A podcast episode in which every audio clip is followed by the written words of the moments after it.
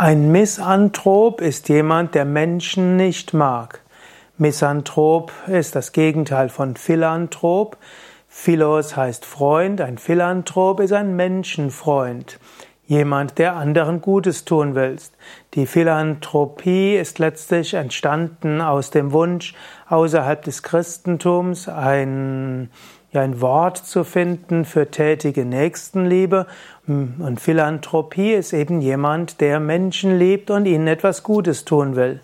Und dann gibt es natürlich auch noch das Gegenteil, nämlich die Misanthropie, also die Menschenfeindschaft. Miss, hier ist das Gegenteil wie Phil. Und Misanthropie, also ein Misanthrop, also jemand, der Menschen gar nicht mag. Es gibt jetzt mehrere Formen von Misanthropen. Das eine sind Menschen, die insgesamt grummelig und griesgrämig sind und die ganze Schöpfung nicht mögen.